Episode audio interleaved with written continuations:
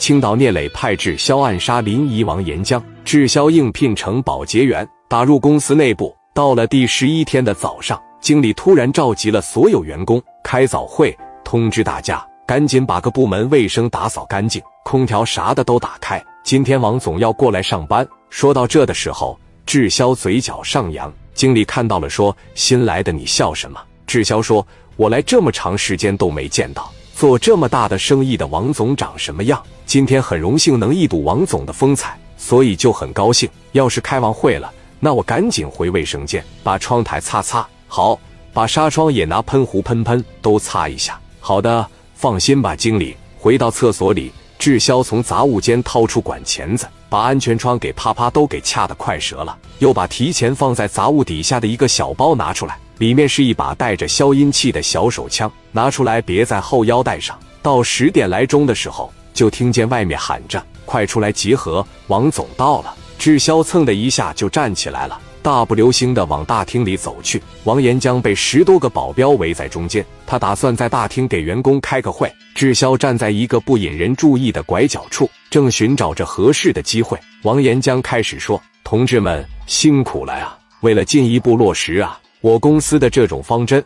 我们决定呢，下半年的生产计划这个时效提高一倍。我厂经这个高层研究表明啊，打算呢再盖两个车间，大概呢是五千平左右。”投资呢？会计这边啊，新厂那边麻烦多费费心。正在此时，滞销瞅准时机，从后边就掏出来了带着消音器的手枪，朝着保镖两个的胳膊中间的缝隙一瞄，啪的一声，子弹一下子就削到王岩江胸口上了。滞销一扭头回到厕所，把厕所的门啪着一关上，嗖的一下从安全窗跳了出去，脱掉工作服，戴上帽子，大步流星从后院溜走了。大厅里的王岩僵坐在地上，这一枪的力量真不小。可是胸前怎么一点西瓜汁也没有呢？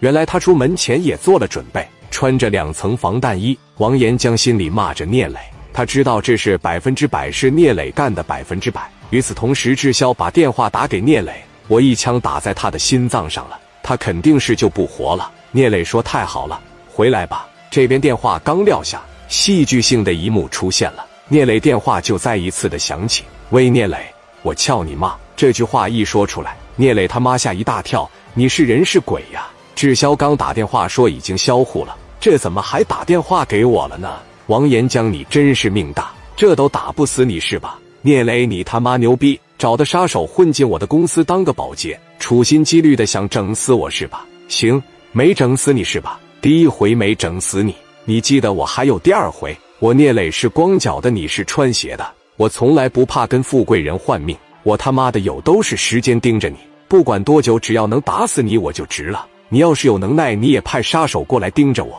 你看我怕不怕？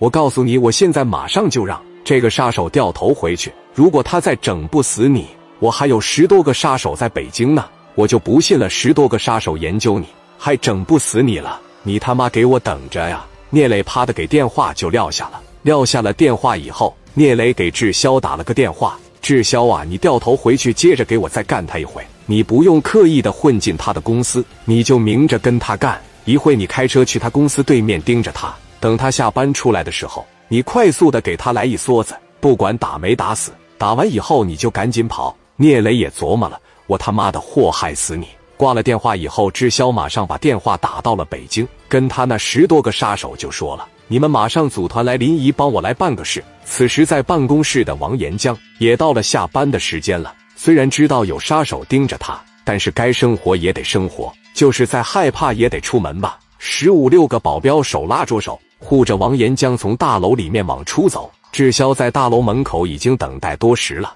一看他们出来了，掏出来家伙时，朝着门口砰砰砰一顿扫射。能不能打着你我无所谓。上级怎么安排，我就怎么干，就吓唬你们。